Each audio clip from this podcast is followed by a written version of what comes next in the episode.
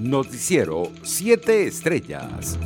Su preocupación por el incremento del narcotráfico de Colombia a Venezuela expresó este jueves el jefe del Comando Sur de Estados Unidos, el almirante Craig Fowler. El alto mando norteamericano acusó al régimen venezolano de utilizar el tráfico de drogas para financiar sus actividades ilícitas. En una conferencia de prensa en Panamá, el funcionario aseguró que nuestro país vive una situación terrible porque una generación de autócratas se encuentra en el poder, lo que ha empujado a millones a huir de Venezuela. Por su parte, la Agencia de Naciones Unidas para los Refugiados indicó este jueves 10 de diciembre que espera que sus donantes puedan financiar los 1.440 millones de dólares que necesita para prestar ayuda a los refugiados y migrantes de Venezuela que se encuentran en Latinoamérica y el Caribe. Las cifras más actualizadas indican que hay 5,4 millones de refugiados y migrantes de Venezuela en todo el mundo, con una vasta mayoría que se encuentran en la misma región, que está sufriendo una crisis social y económica causada por la pandemia y que por tanto ya no tiene la misma capacidad de hace un año para ayudarlos. El ministro de Comunicaciones del régimen venezolano, Freddy Ñáñez, confirmó 428 nuevos casos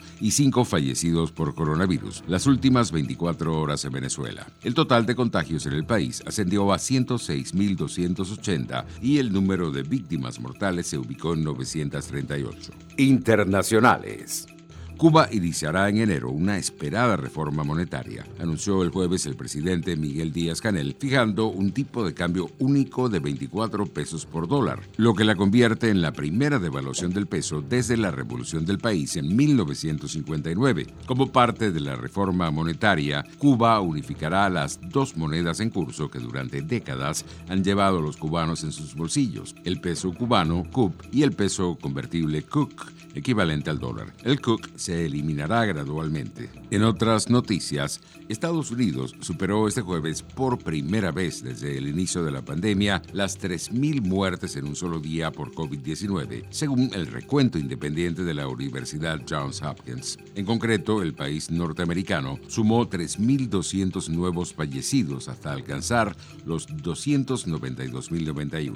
Además, fueron contabilizados 210.887 nuevas infecciones para un total de 15.582.840 casos de coronavirus. Economía. Las acciones de la zona euro tocaron un mínimo de dos semanas el jueves y los bancos fueron golpeados después de que el Banco Central Europeo pronosticó un repunte más lento del crecimiento en 2021, a pesar de implementar más medidas de estímulo para apoyar a la economía del bloque de los efectos de la pandemia. La presidenta del ente emisor, Christine Lagarde, dijo que el banco espera que el Producto Interno Bruto de la zona euro se expanda un 3,9% el próximo año, más lento que su pronóstico de septiembre del 5%, luego de anunciar el aumento del programa de emergencia por la pandemia en 500 mil millones de euros. El índice de acciones de la zona euro, Stocks y el DAX de Alemania cayeron hasta un 1% antes de reducir las pérdidas para cerrar con una baja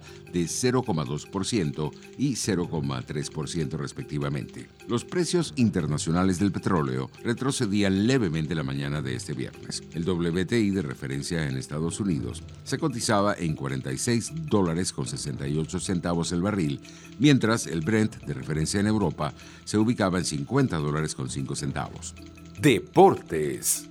La Confederación Sudamericana de Fútbol Conmebol avanzó este jueves en la organización de la final de la Copa Libertadores 2020, previstas para el próximo 30 de enero en el Estadio Maracaná, tras una reunión por videoconferencia con las autoridades deportivas y políticas de Río de Janeiro.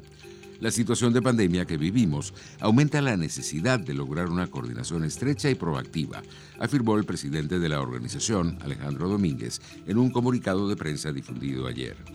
La estrella de Los Ángeles Lakers y de la NBA, LeBron James, fue elegido como el atleta del año 2020 por la revista Time.